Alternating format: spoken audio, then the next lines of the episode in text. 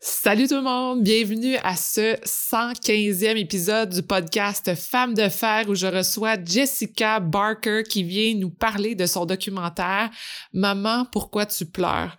On discute de dépression périnatale et c'est important de rappeler que cette discussion peut raviver des blessures.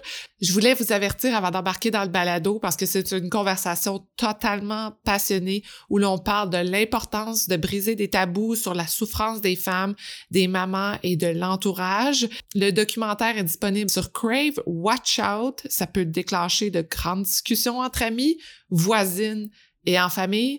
Tous les documents que l'on met de l'avant dans le balado sont disponibles dans la description de l'épisode. Et aussi, dernier petit rappel, je vous invite à vous abonner à l'infolette de Femmes de Fer pour être au courant des prochaines entrevues. Sur ce, je vous souhaite une belle écoute.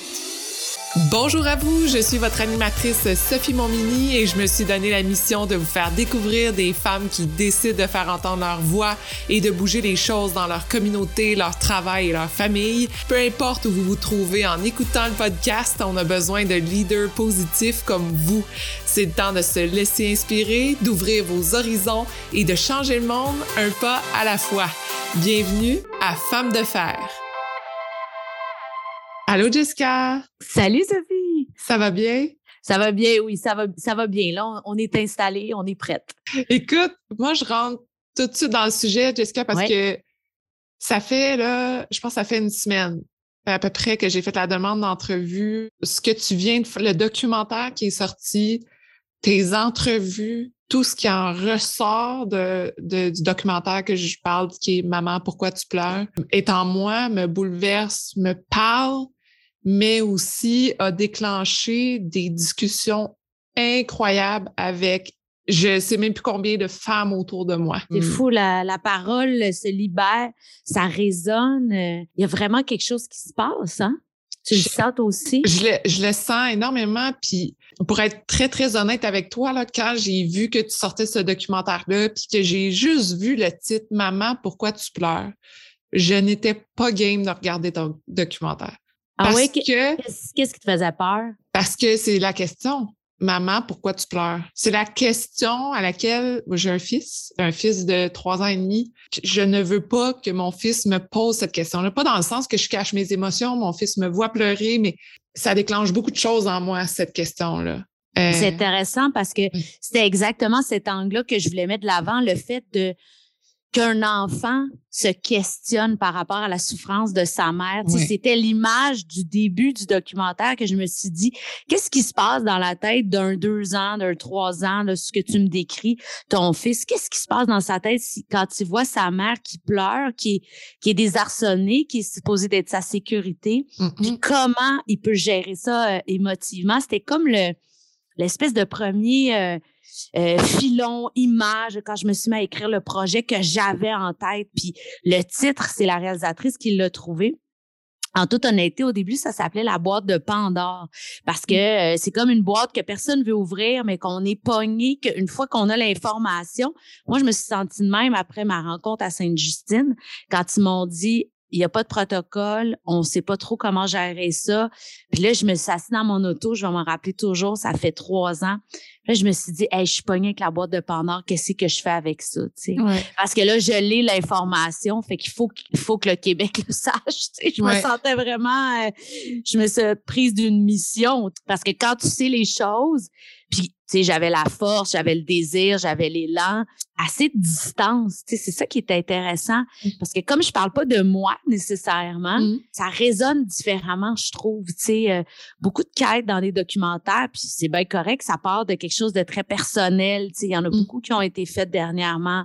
Là, c'est comme l'information que moi j'ai, puis que là, je veux que ça change. Tu sais, c'est comme un autre moteur, en fait. C'est ça que je veux dire. Oui, parce que je, crois que si ça avait été quelqu'un qui a vécu ça de très près, ça aurait été bouleversant, ça ouvre des traumas, des blessures. Puis tu sais, je pense que c'est important, je vais le dire en intro, mais que cette discussion-là peut ouvrir énormément de questionnements, peut raviver des traumas, des blessures, des, des émotions vraiment pas faciles. Et puis en fait, moi, c'était un peu ça que que, que ça m'a fait ce documentaire-là. Je me suis dit, je suis game, je suis game de l'écouter présentement parce que parce que parce que ça fait partie de moi, tu sais, beaucoup ce questionnement-là et beaucoup de femmes autour de moi. Et étrangement, ça fait partie beaucoup de femmes, mais on s'en parle pas, mais nos yeux parlent. Mm-hmm. Moi, je trouve que pour côtoyer des femmes, que ce soit dans ma vie, j'ai trois sœurs qui ont des enfants, mais Mm-hmm. que ce soit juste de même à la garderie, à 5 heures, on va tous chercher nos enfants, Mm-hmm. ou on se croise dans la rue en poussette. Nos yeux parlent dès qu'on y porte attention. Mm-hmm. Il y a quelque chose, on le sait, on se comprend. Puis même de t'en parler, c'est très émotif. Ton documentaire, bref, je veux vraiment te dire merci Mm-hmm. énormément d'avoir fait ce documentaire. Et pour l'avoir dit à une de mes sœurs, je, comme, je crois que tout le monde devrait écouter ce documentaire-là, pas juste les femmes, les hommes, puis essayer de- d'ouvrir cette discussion-là le plus possible. Ouais, puis aussi même les euh, les gens d'une autre génération, euh, tu sais nos, nos parents, euh, euh, tu sais moi ça a beaucoup bouleversé mes parents, ça a amené des conversations qu'on n'aurait pas nécessairement eues. euh, euh, ma mère, tu sais m'a spontanément dit "Ah mon dieu, c'est c'est tellement quelque chose que j'ai pas vécu dans mes dans mes grossesses puis dans mes maternités, mais je réalise que certaines de mes amies, tu sais c'est comme si Mm. il y a comme plein d'images qui nous viennent à cause de cette conversation. On a tous un peu pas le goût d'aller, mais on sait qu'il faut qu'on y aille d'une certaine façon, tu sais, puis qu'à partir du moment où on, où on le fait, puis on nomme peut-être le malaise, tu sais, tu l'as dit, tu je deviens émotif, tout ça, ben c'est bien correct. On est tout ça, l'être humain, ça fait partie des choses qu'on est. On, on est déstabilisé, on est émotif, on est fragile, malgré le fait que ton podcast ça, s'appelle euh, Femme d'affaires, mais on est fragile. Oui. tu sais. On est Ouais. fragile. C'est beau, cette fragilité-là. Tu sais, faut pas, euh, faut pas justement la, la tasser. tu sais. Je Mm. pense qu'au contraire, faut la, la célébrer. La célébrer. Puis tu sais, une des choses que ça m'a montré aussi, c'est à quel point, malgré toutes les épreuves que les femmes qui sont dans ton documentaire vivent, qu'est-ce qu'ils ont eu dans leur vie avec leurs enfants? Tu sais, tu dis femme de fer, oui, c'est fort, mais en fait, toutes leurs épreuves me montrent à quel point elles étaient fortes et elles Mais sont en. fortes. Et, en. et ça m'épate à chaque fois. Je, puis je te, je te raconte encore une autre histoire de moi quand j'ai accouché, puis ma petite sœur avait accouché il n'y a pas longtemps ou elle allait accoucher aussi, elle a eu plusieurs enfants. Elle me dit, tu sais, quand tu accouches, tout de suite après, tu dis, il n'y a plus personne qui peut me dire que je suis pas forte. Ah. J'ai- accouché. Fait qu'il n'y a, il y a rien, y a plus rien plus fort que ça. tu sais. Non. Mais ce, ce feeling-là est, est indescriptible, sauf que c'est là, je trouve que c'est euh, assez flagrant, cette force-là des femmes. Ah, tellement. Écoute, c'est tellement une image forte. tu sais. On visite des zones dans, dans le. Ben, moi, je trouve la grossesse et l'accouchement, là, tu sais, parce que la grossesse aussi, c'est quand même toute une épreuve. Là, tu sais. Oui. Fait qu'à travers tout ça, on visite des zones, puis on se rend compte, tu sais, je veux dire, ça n'a pas de bon sens, là. Qu'est-ce que notre corps réussit à faire, la Mhm. transformation, la création, tout le boost hormonal. Puis là, en plus, au milieu de tout ça, euh, on travaille, on a d'autres enfants, on est dans tellement de choses. C'est, c'est, c'est fou, tu sais. C'est, c'est, euh, mais justement, faut pas, euh, c'est intéressant, tu sais, faut pas non plus valoriser ça, le fait Mhm. qu'on est si donc capable, parce que je pense que ça fait partie des problèmes qui peuvent déclencher des, euh, euh, de l'anxiété puis des problèmes de santé mentale, parce que justement, on n'est pas capable de passer à travers tout. On est plein de contradictions, on est plein de vulnérabilités, puis c'est ça aussi qu'il faut mettre de l'avant puis accepter, tu sais, de, Mm. de belle façon, là, Oui. Oui. façon positive, là, pas du tout euh, faible ou n'importe quoi. Non, euh, être vulnérable, être sensible, se questionner, c'est, magnifique. tu sais, Ça Ouais. fait partie des choses importantes que même la masculinité essaye en ce moment de, de, de, de valider puis de mettre de l'avant parce que les gars se rendent compte à quel point euh, ça fait partie des choses importantes dans l'être humain. Tu sais. Oui, absolument. C'est intéressant ce que tu parles parce que je pense qu'une des phrases qui, moi, m'est toujours restée en tête quand j'ai eu mon enfant, mais que pour en parler à beaucoup de femmes depuis le début, le fait de qu'on est forte, qu'on est donc capable de faire les choses, qu'on est donc capable de faire 30 000 affaires. Et Cathy Gauthier, dans ton documentaire, elle le dit tellement, elle a dit, tu sais, moi, je me voyais là, avec mon apron, avec mes muffins, puis des anges qui sortent de... Puis je me dis, mais c'est tellement ça, on a tellement l'impression qu'on est capable de tout faire, qu'on est non seulement bonne à peu importe qu'est-ce qu'il y a dans la maison, mais à job, puis avec ci, puis avec ça, on est en contrôle de tout, qu'un moment c'est là que ça pète. Mm. Puis la, phrase que moi me restait toujours quand je me sentais pas bien, c'était « Ouais, mais les femmes accouchent depuis le début des temps. Fait que qu'est-ce mm. que moi, je suis là pour aller me plaindre de quelque chose? Puis je pense que ça est le résultat de toute cette pression-là qu'on se met de dire, ouais, mais tout le monde, euh, les femmes accouchent. Fait que pourquoi moi, là, ça marcherait pas? Ben, en fait, moi, je trouve que c'est super intéressant qu'est-ce que tu dis, puis ça fait partie des éléments euh, qu'il faut déconstruire, je pense, dans l'imaginaire collectif. Tu sais, mmh. je sais pas c'était quoi la réalité il y a 100 ans d'une mmh. femme. Euh, d'une famille, d'une, tu sais, c'est difficile pour moi de se projeter. Fait que je veux pas que les femmes euh, se culpabilisent si justement elles vivent des vertiges, elles vivent de l'anxiété, elles vivent de la dépression. Puis sincèrement, euh, je pense que ça a toujours été, je pense que ça a toujours existé. Je pense pas que c'est le mal de maintenant. Je pense qu'au contraire, euh, là, on le nomme, on l'accepte, mais euh, les femmes, il y a 100 ans, il y en avait qui, qui vivaient très bien leur première année de vie, puis il y en avait qui vivaient très mal, puis tout ça a le droit d'être. Mmh. C'est ça aussi, tu sais, pas se comparer, pas vouloir être justement, comme tu dis, moi, mais les femmes ont toujours accouché. Ouais, je comprends, mais moi, c'est pas ça mon histoire, puis moi, je mmh. me sens pas de même, puis elle est valide pareil, mon histoire. Tu sais, elle a mmh. pas... Euh, il y a pas de hiérarchie, tu sais, c'est comme... Il n'y a pas de hiérarchie dans la souffrance. Qu'est-ce qui va te faire souffrir toi? Qu'est-ce qui va me faire souffrir moi? Il y a juste de l'empathie et de la bienveillance qui va faire la différence, je pense, sincèrement. Parce que qu'est-ce qui te fait mal, qu'est-ce qui me fait mal? Chacun, on a nos, nos, nos traumas, notre sac à dos, comme je dis tout le temps, comme image, puis qu'est-ce qui va nous triggerer? Tu sais, ça, c'est un autre élément.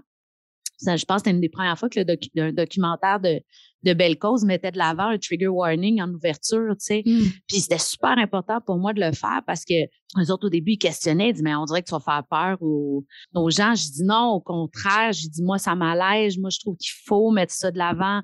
Ça, puis si t'es pas dans, il y a tellement de femmes qui m'ont écrit, je te dis pour me dire hey je suis pas capable de le regarder, puis j'étais là mais regarde-le pas, mmh. écoute-toi, choisis-toi. Puis si un mmh. jour tu as le goût, tu le regarderas. Puis si jamais ça arrive jamais, c'est pas grave, tu sais. Au moins, tu sais que cette conversation-là, elle existe. moi, c'est ça qu'il me disait. Ça, il, me remerciait, les femmes. Ah, enfin, mon, mon histoire existe dans l'espace public parce que, tu sais, c'était ça aussi qui me faisait plus de peine, que ça existe nulle part, tu sais. Pas de bon sens que ça existe nulle part, cette réalité-là, alors qu'elle est partout. Partout. Mm. Moi, dans les chiffres que tu m'as partagés, mmh euh, et qu'on a, euh, sais, je pense qu'on a une certaine vision aussi quand, dans ton documentaire de qu'est-ce, c'est quoi le processus quand on est, bon, enceinte, euh, toi et moi, on le sait dans le sens qu'on passe à travers une batterie de tests de, prise de sang, de, de, de, tout ce qui se passe au niveau corporel. Tellement. combien de fois on se posait la question, toi, là, comment ça va, Toi, ça t'est arrivé combien de fois? Ben, pas. En fait, euh, j'ai un souvenir de la de l'infirmière qui est venue, mettons, moi j'ai eu une césarienne, fait que là, il fallait qu'elle enlève mes broches, tu sais. L'infirmière du CLSC est venue, enlever mes broches, regarder mon bébé, elle l'a pesé. Elle m'a peut-être demandé comment ça va, mais tu sais, j'ai pas senti qu'elle grattait, là, Fallait qu'elle mette une note à son dossier de j'ai posé la question. mais tu sais, puis en toute honnêteté, tu sais, je les comprends parce que le problème, c'est que quand ils disent trop intensément comment ça va, puis que la maman, elle craque, ben, ils sont devant un vide. C'est ça aussi qui est rochant. Parce que là, c'est quoi? Tu te retournes, tu t'en vas au CLSC, qui est euh, première ligne, qui va être la première, le premier répondant. Mais là, il n'y en a pas de psy. Il n'y en a pas de psy. Il n'y en a pas de disponibilité. Il y a juste des listes d'attente. Mais qu'eux autres, on dirait qu'ils veulent pas l'avoir. C'est comme la boîte de Pandore. Ils veulent pas mmh l'information. S'ils le savent pas, ils, ils c'est correct. Fait que ça, ça fait partie des affaires qui vont devoir changer absolument là, parce que ça n'a pas de bon sens. Là, on ne peut pas laisser des femmes en souffrance puis pas leur offrir euh, des traitements. Mmh. ça me ça me fait vraiment, ça me bouleverse. Puis le ministre euh, Garman vient d'annoncer de, l'argent en santé mentale. On était tous excités, on se textait, l'infirmière de Sainte-Justine, puis tout ça. Mmh. Ouais, mais il n'a pas investi euh, dans des psychologues. Il a dit que la plupart des gens n'avaient pas vraiment besoin d'un psychologue, qu'une infirmière, une travailleuse sociale pouvait faire la job. Il a, il a vraiment banalisé la souffrance. Puis je trouvais ça particulier parce que mmh. j'ai envie de dire, ben, je vais te montrer ma boîte de courriel, euh, monsieur le ministre, là, moi, de la souffrance, là, j'en reçois au quotidien, là, puis des gens qui savent pas où se garrocher, tu sais. On a beaucoup de chemin à faire encore, beaucoup de chemin à mmh. faire. Puis là, on s'en va euh, dans, dans, une autre lignée, mais si on parle de la disponibilité des, des psychologues, moi, je trouve qu'une des choses qui est importante de mettre de l'avant, c'est de dire, tu sais quoi, il y a des moments dans la vie où tu as besoin de support. Il y a des moments dans la vie où tu as juste besoin là, que quelqu'un t'écoute pendant une heure pour pleurer. Exact. Fait que c'est pas une question de dire, ben là, j'ai besoin d'être soigné, j'ai une plaie ouverte. Comme Cathy a dit, tu saignes pas des yeux. Non. Tu as juste besoin peut-être de pleurer un moment, puis juste ça va faire la différence dans une vie. Puis si c'est pas de pleurer, c'est juste d'aller dire que tu n'es plus capable parce que tu dors pas ou parce que tu n'es pas capable de faire la vaisselle. Tu sais, il y a juste puis même, tu sais, il y, a plein d'affaires aussi, tu sais, qui sont tabous, tu sais, de nommer, euh, ben, finalement, j'ai de la misère à créer mon lien d'attachement. Je pensais pas que c'était ça la maternité. Euh, je trouve ça plate. Tu sais, j'ai plein de témoignages. Je trouve ça plate d'être avec un bébé. Je pensais que je serais prêt, j'haïs ça. Mais ça aussi, ça peut exister. Tu sais, tout se peut. Tu sais, ça veut pas dire que tu l'aimes pas, ton enfant. Mais ça peut vouloir dire, par exemple, que c'est pas ce que tu pensais, sais, que mmh. ton schéma mental de, du chemin que tu t'étais fait, puis tout ton rapport, ben c'est pas ça. Fait que là, tu vis des contradictions, des, des émotions bizarres, puis tu as besoin de parler à un psy, tu sais. Oui. Je veux dire, c'est nécessaire, là, quand tu vis ça.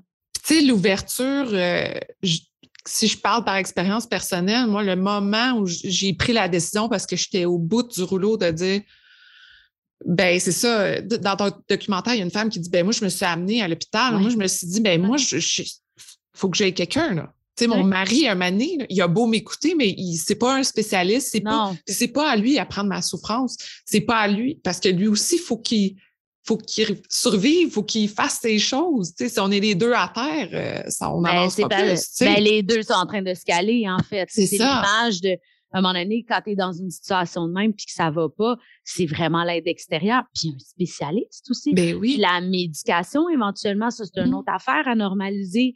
Je veux dire, une femme qui souffre, qu'elle prenne des antidépresseurs, qu'est-ce qu'on veut? On veut une mère qui est capable de fonctionner, qui va s'occuper de son enfant, pas une mère en souffrance. Mmh. Pourquoi on juge ça encore maintenant? Tu sais, moi, j'ai eu du, euh, à ma deuxième grossesse un, un diagnostic de diabète de grossesse. Euh, fait que là, il fallait que je me pique, OK, à, euh, à l'insuline, là, des, des seringues d'un cuisse, puis tout le gros kit, puis tout ça. Ça, personne juge ça. Ça, là, hey, les gros shots d'insuline, là, on sait pas trop ça fait quoi au bébé, il y a pas trop de recherche là-dessus, mais ça, c'est normalisé au bout. Mais un petit antidépresseur, ça, c'est vraiment jugé, puis on aimerait mieux pas aller là. Puis comment ça se fait qu'une mère, bon, est pas capable de gérer ce qui se passe dans sa, dans sa vie après avoir accouché, alors que je me rappellerai toujours d'avoir eu une conversation, bon, avec un, spécialiste de la santé qui m'avait dit, tu sais quoi, Sophie, un accouchement, c'est si on parle en, termes de gars, là, c'est mm-hmm. une commotion cérébrale au football. Mm-hmm. Ça, c'est un accouchement. Puis si mm-hmm. tu fait pendant six mois, techniquement, tu es en commotion. Puis il, m'avait dit, après, si tu décides d'allaiter, tu allonges ton temps de commotion. Eh, C'était écœurant comme image. J'adore. Ça m'a flabbergasté quand tu m'as dit ça. J'ai braillé dans sa face quand il m'a dit ça, mais j'ai fait enfin, comme quelqu'un m'a dit, OK, mais tu sais, c'est normal que tu te sentes rentré dedans parce que c'est ça qui s'est passé avec ton corps.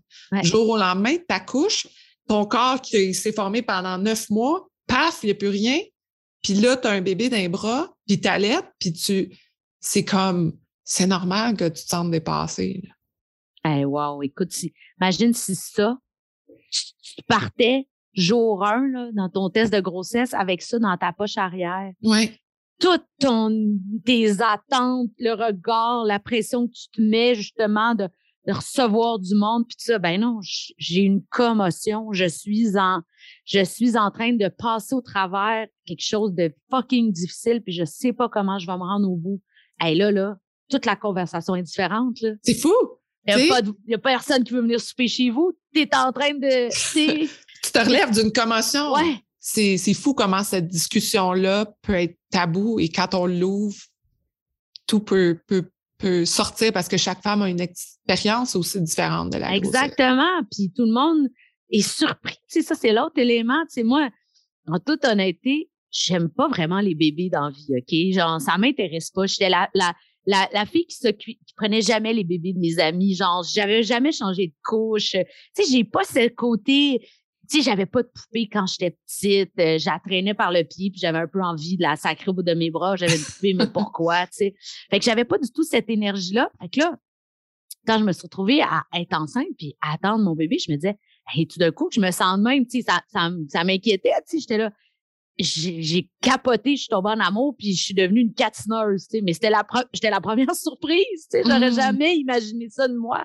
J'ai la première couche, je l'ai changée à Sainte-Justine. J'ai dit à l'infirmière, j'ai viens m'aider. Je sais même pas comme de quel bord ça se met, tu sais. Ils nous regardaient comme si on était des débiles, mon chum puis moi. Ben oui, ça se peut, ça se peut. Ouais. Pas parce que je suis une femme que je sais comment mettre une couche, puis pas parce que je suis une femme que je sais emmailloter un enfant. J'ai jamais fait ça de ma vie, tu sais. Mmh comme qu'il y ait plus de, c'est ça, d'empathie puis de bienveillance, je trouve, autour des mamans. Là, je trouve qu'on on prend pour acquis qu'on sait tout, mais on sait pas, tu sais. Puis il y en a qui le savent, puis good for them, tu sais. Ouais. Et que c'est naturel, mais il y en a qui c'est plus comme étrange, là, tu sais. Moi, j'avais plus de relations avec euh, j'avais eu plus de relations avec des chiens qu'avec des bébés. Je suis madame chien, tu sais. Ouais. Fait que c'est bizarre quand on y pense. Quand tu disais que quand tu as rencontré des gens à Sainte-Justine, tu t'es dit, je suis avec une boîte de Pandore. À partir de ce moment-là, ça a été quoi ton filon? Qu'est-ce que tu voulais aller chercher de ce côté-là? Ben, je voulais enlever ce côté que j'avais comme en ma possession un secret que personne voulait avoir. Fait que j'ai fait, je vais le prendre l'autre bord. Puis quand on a travaillé avec la réalisatrice, c'est des éléments qu'on a mis de l'avant. Je me suis dit, oui, je vais aller loin. Je on va avoir des conversations vraiment deep. On va parler d'idéation suicidaire, on va parler euh, d'avortement, de, de psychose. On va aller loin, mais on va le faire d'une façon douce, d'une façon belle, puis mmh. d'une façon tendre. C'était vraiment ça que je voulais. Tu sais, je voulais pas euh, crier, je voulais pas euh, brasser la cage. Je me suis dit, on dirait que j'ai l'impression qu'en passant par l'autre bord, on va plus m'écouter. Puis des fois, j'ai l'impression que j'ai une maudite bonne intuition. Ouais, parce que tu n'es pas, pas revendicatrice. Tu, Tu, nous exposes les faits, puis juste ça, c'est. C'est assez, ouais, c'est assez pour ébranler. C'est qu'en fait, c'est ça, c'était la puissance, en fait, de, de cette affaire-là. C'est que, OK, ben, je vais, je vais les mettre en avant. Puis là, c'est sûr que ça confronte, tu sais, je veux dire, Là, moi, je me fais envoyer des captures d'écran euh, par euh, des gens euh, naître et grandir. Tu sais, il n'y avait pas parlé de dépression depuis 2015. Fait que là, ils ont fait une mise à jour, genre le lendemain de mon passage à Tout le monde en parle. C'est quand même intéressant, tu sais. Puis ils ont vraiment étoffé leur, leur article sur ça, puis mettre de l'avant des ressources, puis tout ça. Tu dis, aïe, aïe, depuis sept ans, il y a personne dans Naître et grandir que ça, c'est à tous les mois.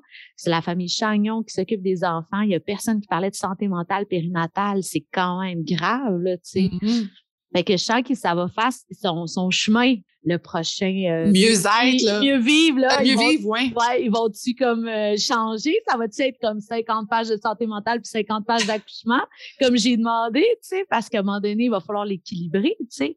Ça n'a pas de bon sens qu'il y ait une page. Tu sais c'est une intuition que j'ai eue. Je dis voyons je il me semble qu'il y avait rien là-dedans. Je me suis garochée l'acheter là je, je, tournais les pages puis j'étais là Colin c'est vrai je m'en rappelle il y a rien il y a une page tu sais. Puis quand tu te le fais donner ça tu sais, moi, je me suis dit, je vais lire. Là, tu ouais, lis, ben, tu regardes, tu Moi, il y avait des post-it, c'était entouré. Écoute, la première de classe, là, tu sais, je l'ai tout lu. Même là, chose. Même chose, j'étais comme page par page, OK, on est rendu là, il va faire ci, puis là, je me posais plein de questions, puis ci, puis ça. Il y a un mané, une place sur le bébé secoué, je pense. Ouais, Le, le, baby blues, en fait. Ouais. Oui, OK. Un peu, mais tu sais, il parle autant de, de, dépression euh, de dépression euh, des pères que des mères. Tu sais, as envie de dire, hey, come on, tu sais, le pourcentage n'a pas rapport. C'est sérieux. Tu peux pas mettre quatre lignes sur les gars puis quatre lignes sur les filles. Tu sais. Je veux dire, c'est les chiffres le montrent. Là. Il y a un déséquilibre, puis je le comprends pas pourquoi, parce que sincèrement, on va tous s'entraider là, si les, les mères vont bien, là, si les femmes sont pas en train de, de traîner une dépression non diagnostiquée puis faire qu'ils sont en arrêt de travail pendant cinq ans. Tu sais. Mhm. c'est ça qui arrive. Là. Ouais. Ouais. Il y a des vraies conséquences à long terme là, parce que les femmes sont pas soignées puis sont pas diagnostiquées. Ça, je comprends pas qu'ils le catchent pas. Tu sais. Parce que, encore une fois, quand on parle de dépression, c'est c'est l'invisible. Donc, c'est se dire, ben, au pire, je te donne une pilule, puis c'est réglé. Tu sais, c'est beau, là. T'as mal à la tête, tu prends un Advil, puis d'attitude, là. Fait que on veut pas trop parce que c'est on comprend pas. Qu'est-ce que ça veut dire? Pourquoi? Ah, t'es fatigué, ça prend combien de temps avant que tu sois plus fatigué? Dors. Tu sais, c'est comme il n'y a pas de. Il n'y a pas de marche à suivre, tant chez des gens qui font des burn-out parce qu'ils travaillent ou peu importe, que là, la maman qui se relève, tu sais, de dire, ben écoute, quand est-ce que tu reviens travailler? Parce qu'on a besoin de toi, là? Quand est-ce que tu as le temps, toi, de, un, prendre le temps pour toi, de te soigner et de se dire, ben mon patron va comprendre.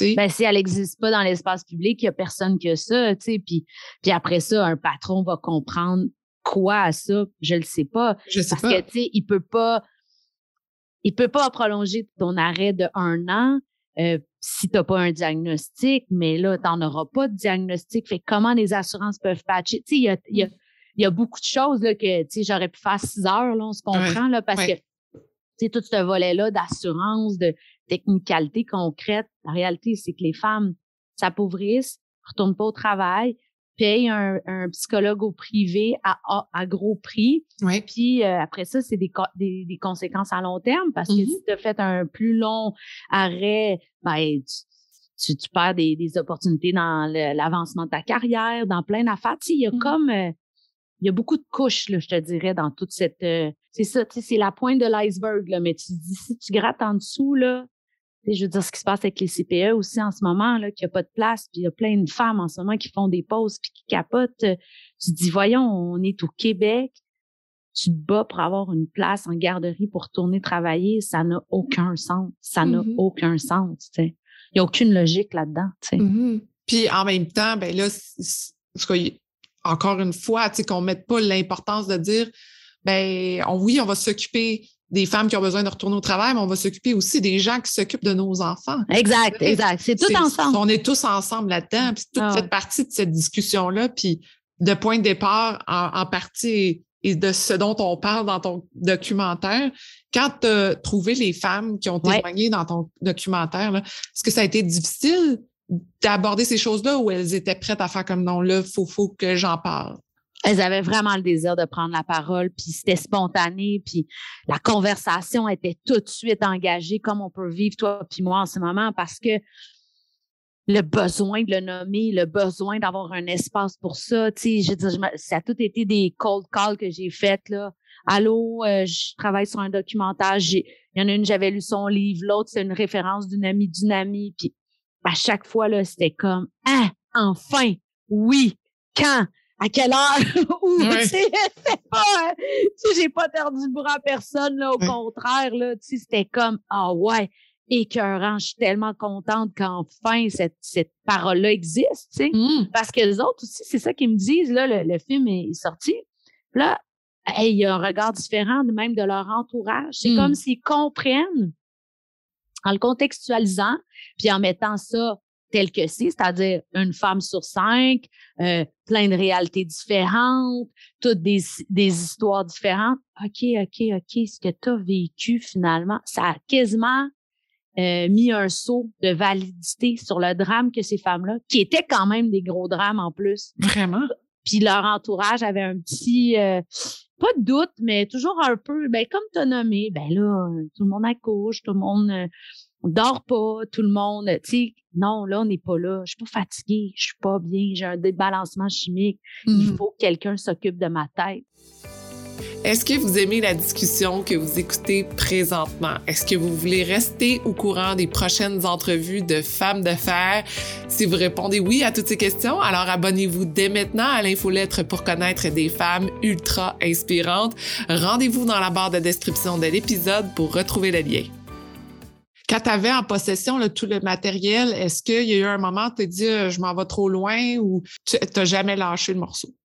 Non, puis j'avais confiance. On dirait que, que cette parole-là, elle allait résonner. Là, c'est au-delà de mes espérances, mais j'avais vraiment un feeling. Tu sais, c'est comme un moteur. Puis tu sais, tout ça, c'est un peu ésotérique, là. euh, tu sais, tu es dans la création, tu écris des affaires. Là, tu, sais, quand j'ai découvert la chanson de Marie-Lou euh, trois fois par jour, tu sais, qu'elle a écrit ça avant, puis j'étais là, tous les mots qu'elle disait, c'est les mots que les femmes disaient. Ouais. Tu sais, c'est comme ma maison est froide, je suis malade, tous des sentiments. Tu sais, écoute, je, je te le dis, j'ai des frissons. Ben, moi aussi, tu, je pas j'en ai des frissons, cette chanson-là. C'est incroyable. Tu sais, puis là, j'ai écrit à Marie-Lou encore une fois. Puis là, j'ai dit, Marie-Lou, ta chanson, je fais un documentaire sur ça. Puis là, elle faisait juste mettre des, des bonhommes qui pleurent. Tu sais, elle était même pas capable de mettre des mots. Elle dit, enfin, enfin, on va parler de tout ça. Tu sais, c'est comme, on était rendu là, puis, euh, puis ça fait du bien. Ça me, ça, ça apaise. Je sens que ça apaise. Puis ça, mmh. là, hey, première fois de ma vie, je fais un documentaire, puis je vis ça, là, hey, je suis vraiment contente. Là, Je suis vraiment contente. Qu'est-ce que ça stimule en toi, justement, c'est ça?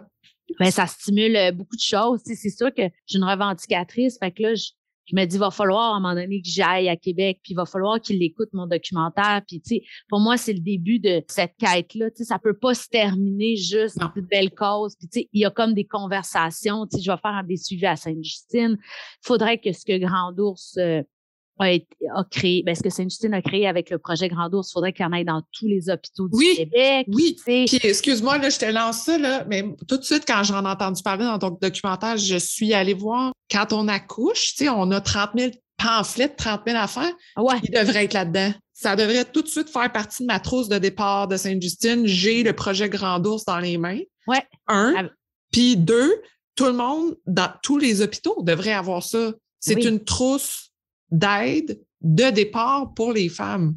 Oui, puis avec le côté aussi que cette conversation-là, on l'a commencé dès la grossesse, tu sais. Oui. Parce que, tu sais, l'autre élément fort euh, que j'avais pas, pas pu mettre dans le documentaire parce qu'à un moment donné, j'étais obligée de faire des choix, mais tu sais, c'est que deux tiers des dépressions qu'on qualifie de postpartum, donc après l'accouchement, seraient en fait commencées pendant la grossesse. Mmh.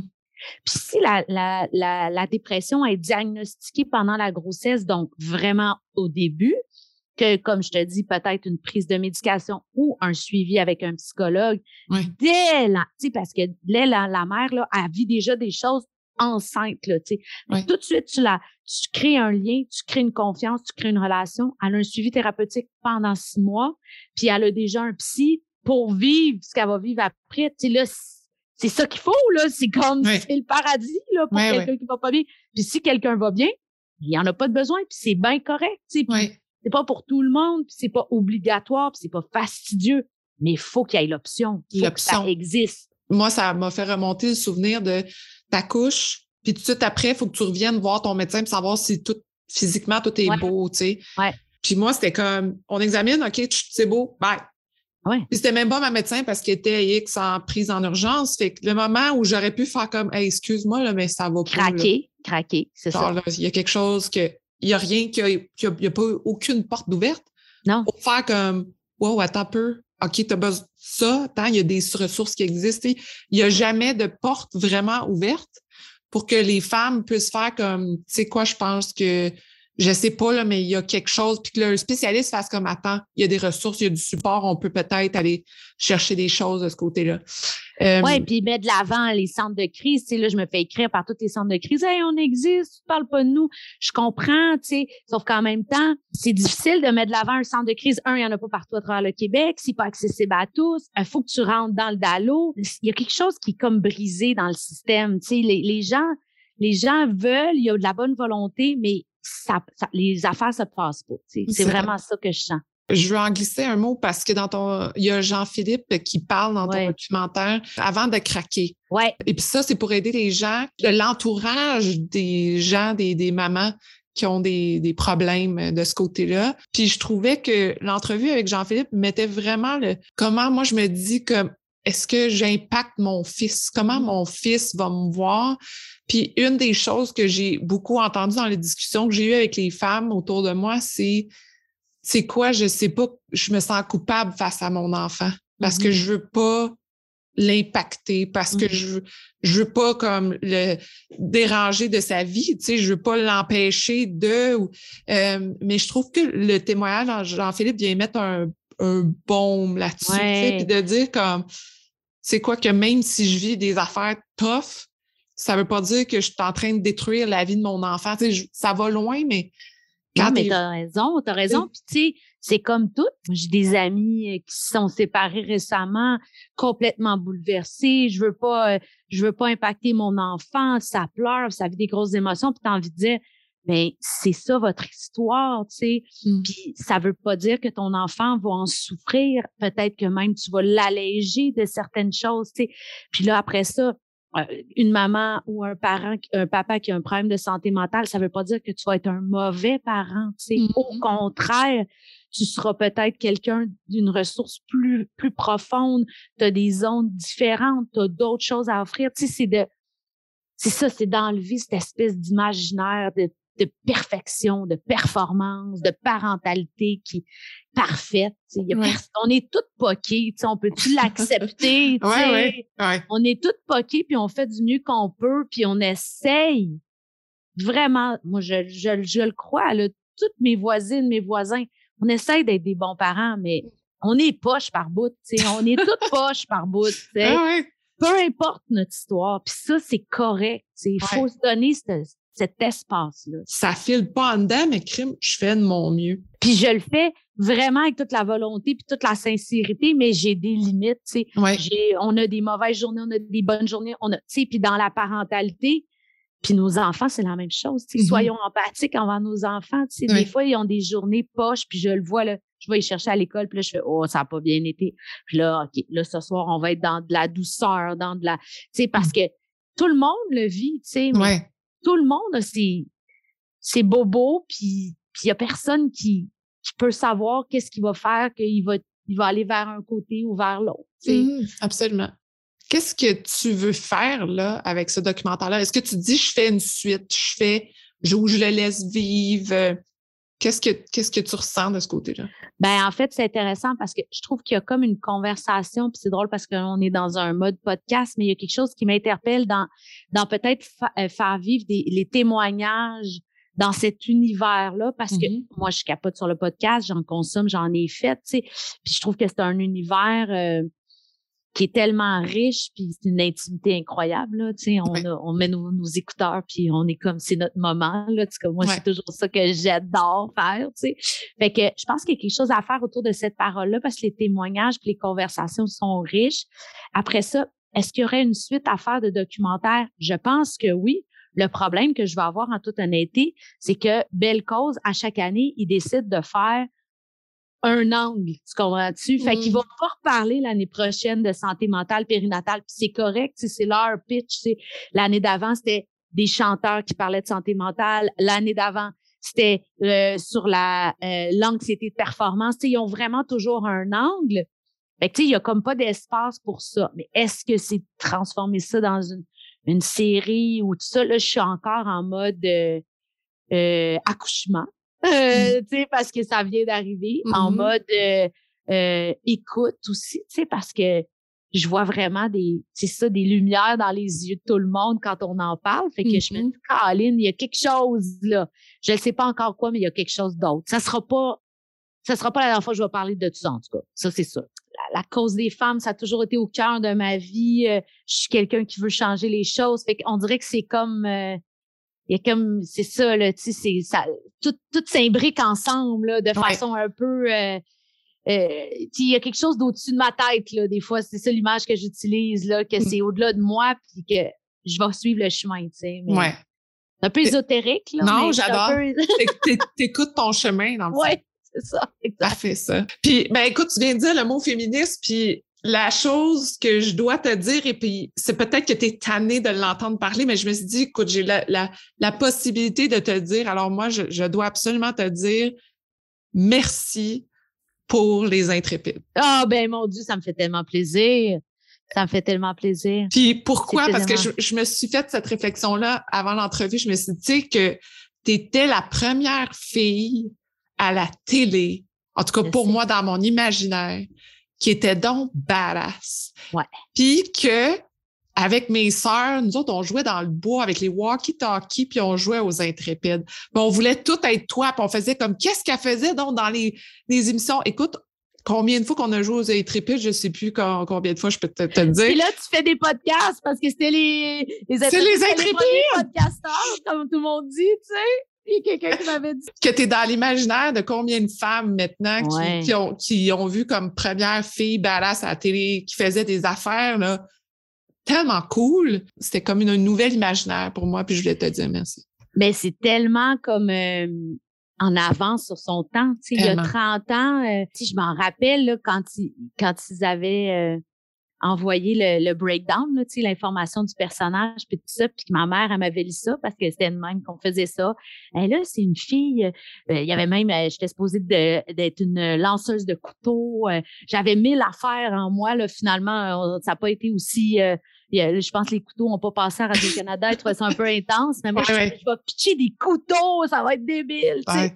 Fait que, ah non, c'est vraiment hot. Puis, en ce moment, c'est encore à la télé. Les jeunes d'une nouvelle génération, mes filles l'écoutent, mmh. puis ils sont comme captivés par ce pouvoir-là d'une femme qui se pète la gueule, qui se relève, puis qui, qui a jamais peur de rien. Mmh. C'était vraiment une top, Julie. Là. Vraiment. C'était Tom, la moumoune. C'était toujours lui qui, qui ralentissait le groupe. Là, Parce que c'était Julie qui était toujours la leader, puis lui, il était là, il se posait des questions, puis il était plus l'intellectuel. Tu sais, c'était vraiment un duo euh, intéressant sur une. Puis tu sais, mon chum, on se disait ça, tu sais, on avait une nounou, c'était un gars, puis c'était un Asiatique. C'est-tu mmh. incroyable? Il y a 30 ans, tu sais. Puis ma mère était trop occupée, à travailler, à se promener à travers le monde. C'est vrai. Tu sais, c'est incroyable. Il y a 30 ans, c'était le féminisme pur et dur dans les intrépides. Mais écoute, ça aura marqué une génération jusqu'à moi aujourd'hui qui te parle et qui a l'occasion de te dire. Puis je suis vraiment contente d'avoir ce moment-là avec toi. Oh, merci, ça me fait vraiment plaisir. Écoute, le temps file, puis je veux vraiment te poser mes dernières questions de podcast que je pose à tout le monde. Des petites questions, si tu n'as pas de réponse, euh, pas grave, on passe à, ouais, passe à la prochaine question. Je veux savoir, pourquoi as-tu la gratitude aujourd'hui? Mon chum, d'avoir trouvé mon, mon partner, mon meilleur ami, euh, la personne qui me fait le plus rire puis qui me donne le plus de courage. Ça, là, je j'en viens pas encore. 15 mmh. ça fait combien de temps? Oui. 15 ans. 15 ans ensemble. Ouais. Euh, le meilleur conseil que tu as eu? Je doute beaucoup, puis je me questionne beaucoup. Mmh. Puis là, j'essaie de moins le faire, puis d'avoir confiance en, en, mon, en mon feeling. Puis ça encore, c'est mon chum qui m'a dit, tu le sais au fond de toi, aie confiance, cette petite voix-là. Puis je pense que c'est ça qui fait toute la différence, parce mmh. que sinon, on peut être vraiment étourdi, là, mmh. par euh, tout ce qui se passe dans toutes nos têtes. oui, c'est ça. Euh, le moment dont tu es le plus fier? Ben là, euh, j'avoue que je suis encore sur une grosse ballonne de quand je me suis assise puis que le documentaire sur lequel j'ai travaillé depuis trois ans était à la télé puis si je touchais pas à terre, j'en revenais pas, je trouvais ça beau, je trouvais ça touchant. Puis après ça, ben, j'ai eu tellement des beaux messages. Fait que mmh. là, je, suis vraiment, vraiment fière de ça. Es-tu surprise la réponse des médias qui en ont vraiment parlé de, partout?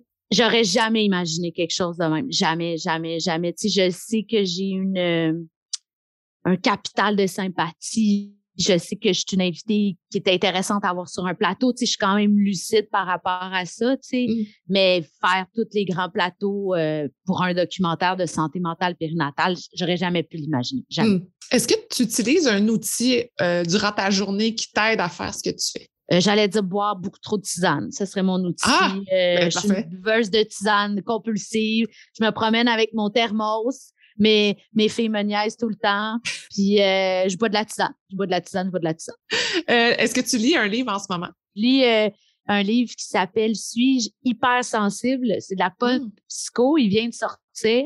Et c'est tellement intéressant, c'est tellement bien écrit. C'est un, psychologue français qui a écrit ça. Fait que je suis à la moitié de ça. Qu'est-ce que ça veut dire pour toi, femme de fer? Ah, c'est beau, là. C'est comme une image incroyable. Quand j'ai vu ta, demande, là, j'étais hmm. comme, mais quel titre! Mmh. C'est tout pour moi. C'est parce que je vois, ben, je vois, je, vois tout de suite Jeanne d'Arc, là, on dirait, là, je vois tout de suite ça, là, puis j'adore cette image-là. Puis je vois en même temps de la, de la souffrance, puis de la vulnérabilité, mais en même temps de la volonté. Tu sais, pour moi, c'est une image très, très forte. Bravo mmh. d'ailleurs pour mmh. euh, Merci. Ah, j'adore ton image de Jeanne d'Arc. Première fois que je l'entends, puis euh, ah. ça, me touche beaucoup. Là, maintenant, Qu'est-ce que est-ce que tu prends du repos, tu t'apaises, tu travailles sur d'autres choses? Qu'est-ce qui se passe? Eh ben, je continue de faire euh, des collaborations à Radio-Canada, donc à Culture Club et à, Plus on est de fou, plus on lit. C'est pour ça que je lis ce livre-là d'ailleurs. Je fais la chronique de Pop Psycho. Je suis comme dans un, euh, un moment, euh, comment je le qualifierais? Ben, un moment où j'ai beaucoup de monde qui veulent me parler. Fait que c'est un moment agréable, puis on va voir où ça va me mener. Parfait. Ça, écoute, profite-en, profite de ce beau nuage-là. Ouais. Si c'est là que ça se passe, c'est là qu'il faut que tu en profites. Hein. Exact, exact. Génial. Merci beaucoup, beaucoup, Jessica, pour ton temps. C'est vraiment un plaisir de te parler. Bye bye. Bonne, fin de journée. Ouais, on est déjà rendu trois heures. Bonne fin de journée. Ben, je m'en vais chercher mes enfants. Ah, ben moi aussi, ça s'en vient. bye. Bye.